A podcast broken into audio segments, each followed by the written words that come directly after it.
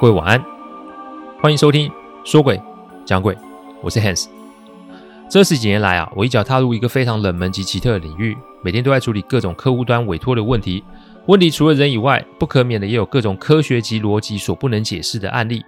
之所以会开这个音频，是想与各位分享心存善念的重要性。你别以为鬼很可怕，因为在我看来，人心比鬼还要让人恐惧。欢迎收听今天晚上的说鬼讲鬼。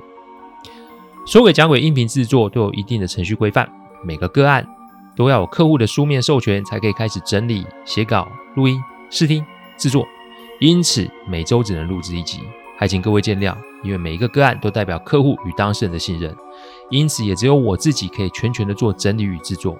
我知道这样子的速度其实不快，但反正如果可行，我会做这一行做一辈子，所以只要大家有时间，都欢迎各位的收听。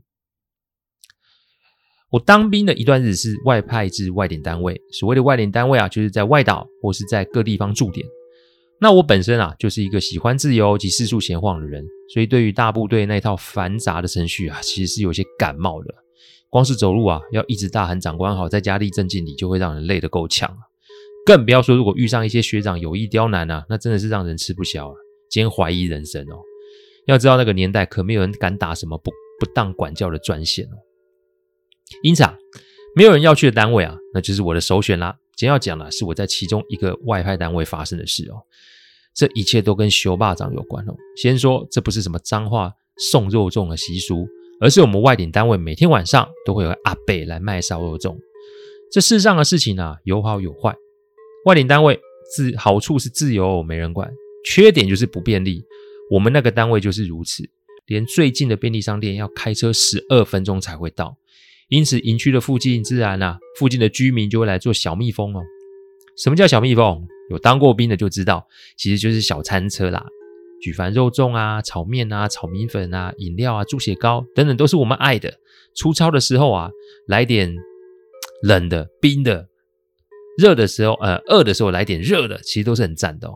特别是啊，我们的外点单位啊，不是在深山就是在海边，那冬天来的时候就特别冷啊，所以小蜜蜂就更加重要。我跟其中啊一位啊卖烧肉粽的阿 U 贝最熟，他啊老伴过世，儿子啊因为伤人入狱，媳妇跑了，留下一个读国中的孙子，他没办法，只好靠这个来维持基本的收入啊。我刚分发到这个营区的时候啊，便有班兵跟我讲这件事，所以我几乎每天哦都是跟阿 U 贝买肉粽，不是因为他的肉粽好吃，而是因为他真的需要别人的帮忙。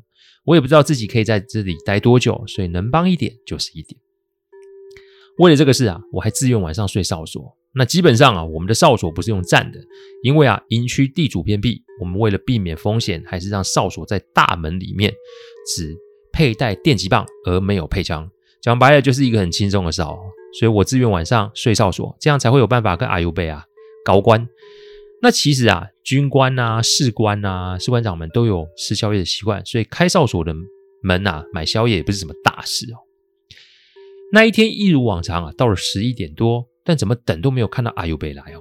我还在想是不是发生什么事啊？结果我看到一个年轻的男孩，应该是学生，他推着阿尤贝的脚踏车来到我们营区的门口。我就说你是？男孩说他是阿尤贝的孙子。这也奇了，你再怎么说，这个时候已经晚上十一点多了，怎么会让一个念国中的孩子来这里卖粽子呢？这男孩支支吾吾的说不上话，只说阿公生病了，破杯了。没有办法起床哦。我一听，这还得了？这要是出了什么事该怎么办？我当下跟长官说这件事，然后说如果可以，我想出营区一下，探视一下阿尤贝的状况。长官交代我要小心安全啊，就让我骑着机车出出营区哦。我当天啊买下所有的巴掌，交给班兵后啊，我就载着这个小男孩去他住的地方。那天晚上天气不错哦，但不知为什么，我总觉得骑这个车啊，怎么骑那么的久？小男孩在后面一直说快到了，后来在一间平房前面停了下来。这是一个三合院，但大部分地方都有点破旧，只有其中里面一间啊有灯光。小男说，小男生说啊，阿公就在这里面。可是当我推门进去的时候，我闻到一股饭菜的香味。各位，我必须说，这真的很香哦，好像是餐厅做的一样。但是阿尤贝却是满脸惊恐的坐在床上看着门外。请各位想象一下这个情景。凌晨的时间，昏暗的灯光，满桌的饭菜，惊恐的老人，这怎么看都觉得奇怪。而且家里面不是只有祖孙两个人吗？哎，那个年代也没有什么 f o o p a n d a 或是 Uber Eats 哦，所以这满桌的饭菜怎么来的啊？另外就是那个饭菜的香味很特殊，感觉不是我们台湾人煮的菜，怎么看都觉得是中国菜色。而且这个摆盘啊，很是精致，总之就像是五星级大饭店端出来的就是哦。阿尤贝突然用手指着门啊，讲：“你赶门哦，关起来，就是把门关上，而且一直说‘进进进’，一贝里来啊。”中文意思是“快快快，他要进来了。”那他是谁？但既然阿尤贝说话，我就是配合把门关上就是了。关上门后啊，我看的阿尤贝，我问他：“阿里行得下诺？刚被抓你去北以后，直接阿尤被抓着我说啊：‘你哦，紧抓我孙早，嘿乌哇哼哦，惊哇哼哦。’”意思是哦，你赶快带着我的孙子走，能走多远走多远哦。这代际哈，我几两打了以后，然后这个事情我一个人承受就好。这什么意思啊？突然背后小男生惊呼一声，我顺他的叫声从房间的窗户看了出去。其实各位知道，三合院其实是厨房跟房间不会同一不同一处，而我从房间呢窗户看出去，一定是看到广场。我这个时候看到一个小姐。端着热腾腾的汤锅从厨房走了出来，但不知为何，我总觉得那个汤锅的烟有点大，大到我只能看到那个端汤的小姐的下半身，而且没有办法看到上半身。但让人发毛的是啊，这个小姐穿的是短裤，腿呢超级的白，她的脚一边有穿鞋，一边没有穿，所以重点是走过来说一跛一跛的。哦，他是谁啊？我转头看着已经快缩进墙角的阿尤贝，再看看那六神无主的孩子。这个时候啊，门外响起一阵敲门声，而且伴随一个女孩子的声音，一听就是个金骗子。她说：“饭煮好啦，你不是要吃吗？我煮了，你得吃啊！” 哈哈，就开始发生一些笑声。那那个笑声啊，让我从头毛到脚。接下来就响起了连续的敲门声。大概三分钟后，突然在窗口出现一张人脸。那张脸很白哦，白到让人啊觉得这不会是正常人的肤色。白脸配上红色的口红印，你要说不吓人，那是骗人的。他看着我说：“小伙子，快开门啊！汤冷了就不好吃啊，来了就留下来跟他们一起吃啊，没吃不许走啊！”又开始笑了。让我发毛的不只是他那个怪异的肤色与笑声，让我发毛是其实因为窗户与房间门的距离少说两公尺。就算那个小姐放下汤锅，然后用手敲门，她也不可能有办法延展她的身体到这个角度吧？所以再怎么看，今天晚上应该是遇到不是正常的事情哦。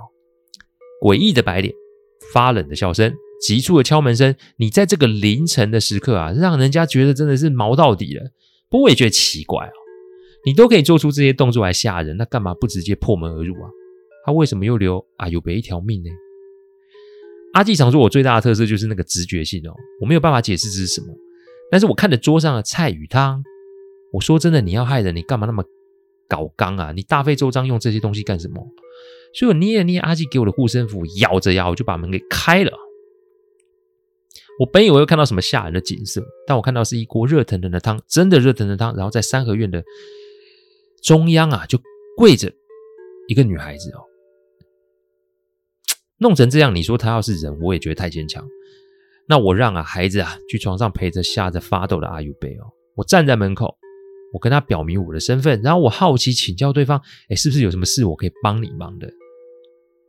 阿细事后说啊，应该是我全身军装啊，因为啊军服啊上面有军徽，军徽啊有煞气。二啊是我心中的正气，三啊是我的确心里面是想要帮对方，所以对方才会这么跪了下来。鬼吓人通常是为了让我们接收到他们想传达的讯息，但吓人跟索命其实是两件完全不同的事。所以，除非我干了什么亏心事，否则索命这种事情啊，要遇见的几率是低的。虽然日后我遇见不少的恶鬼，但基本上我的心态还是一样啦。各位可以想想，人不做干嘛做鬼？可以投胎干嘛做孤魂野鬼嘞？动机只要摸清楚，其实是解决问题的开始。所以一开始就选择杀正对立。其实只会造成更多的事端哦。心存善念才是解决问题的开端。我知道我讲过很多次了，但是还是提醒各位心存善念的重要性。那位小姐啊，听完我说的话之后啊，竟然哭了起来，因为她连自己是怎么死的都不知道。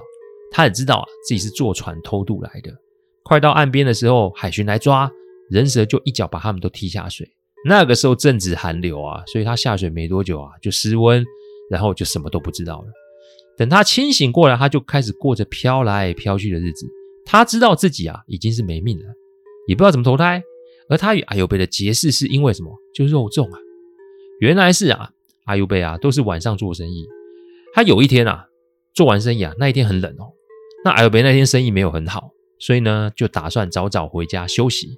那因为那天正好我休假，所以也没人跟他买巴掌哦。我们营区旁边啊，其实有很多无主孤坟哦，所以每年啊我们都会办法会。来祭拜这些好兄弟们，希望他们可以安息，也可以保佑我们这里一切平安。阿尤贝是在地人，所以对这些坟的来由也是知道的。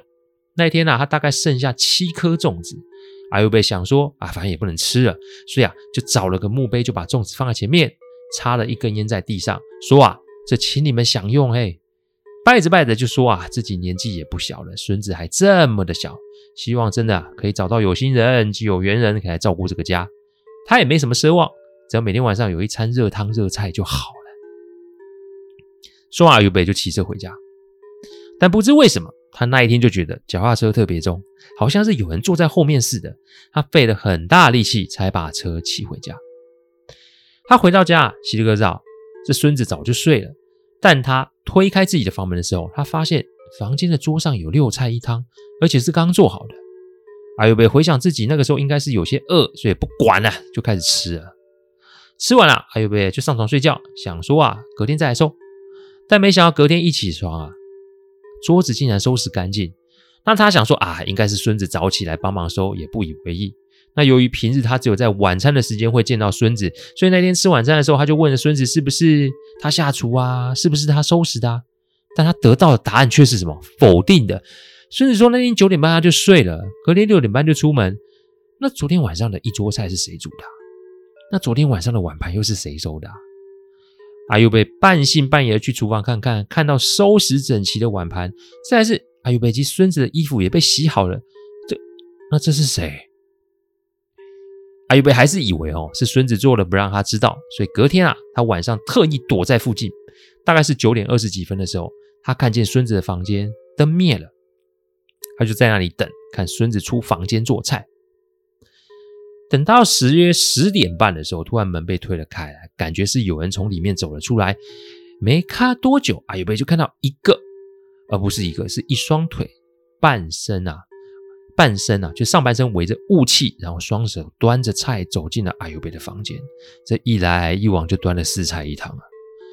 阿尤贝看到都傻了。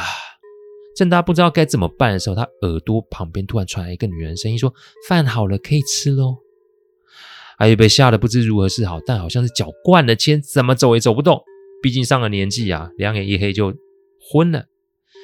接下来他张开双眼，就是看到我及孙子在他旁边。这女鬼说她是来报恩的，因为阿尤贝的供奉啊，让他好像找到了安身之所的希望，所以想说用这个方法，一是报恩，二也是希望。不，我只是觉得有点逼迫意志，要让阿尤贝收留他。我听了这个，真的是有点哭笑不得啊。你要求人也不能用吓的或是强逼的吧？于是啊，我便问他尸骨在什么地方。他说就在阿尤贝啊这个放肉粽祭拜的那个墓里面，但是哪一个他也不知道。可是重点来啦，人鬼殊途啊，共处一室对双方都是一种伤害，所以啊，得要先清楚这位小姐要的是什么。我两手一摊，说：“我能做的是定期的祭拜你，其他的事情啊，我没办法多做什么。但有一个前提哦，你是要来报恩，还是要来报仇，还是有求于阿尤贝呢？”这女鬼听到我讲有求于阿尤贝的时候，她很用力的点点头。我笑笑说：“没关系啦，你有困难，我也乐于出手帮你。只是这家人的生活很辛苦，所以但是你再这么下下去的话，只怕老人家会撑不久嘞。所以我要他先行啊，消失。”以后拜托不要来煮饭了。不过啊，他如果可以的话，倒是可以帮帮忙，帮阿尤贝的粽子啊弄好吃一点哦。因为身为长期买粽子忠实客户，我觉得这个味道有提升的必要性哦。那一天晚上，我人生第一次吃鬼煮的东西。吃完了，我把东西收收，洗洗干净。我跟阿尤贝说啊，没还肉了，每逢初一十五去那里拜拜就好。他只是要来寻求帮助，并没有害人的意思哦。正好我隔天放假，我呢就请假带阿尤贝还有他孙子去庙里拜拜，这事情就这么的结束了。二十年过去喽，阿尤贝的脚踏车啊，如今啊变成了一个店面哦。孙子代姑是当地有名的粽子店哦。我每年都会去看看阿尤贝及孙子哦。阿尤贝今年已经九十三岁了。直到现在，他仍坚持初一十五一定要去坟前祭拜。这个店啊，真的是生意非常非常的好啊！看来啊，那个小姐啊，也没有忘记她的承诺。吃果子要拜树头，这个道理是适用于人鬼神的世界。讲信用，懂感恩，人生自然就不会有太多的波动与纠结哦。谢谢大家赏光，听完后请喝杯温开水再去休息。我讲的不是什么乡野奇谈，我讲的都是真实发生的案例。最希望就是劝大家心存善念，祝各位有个好梦。我们下周再来说鬼讲鬼，各位晚安。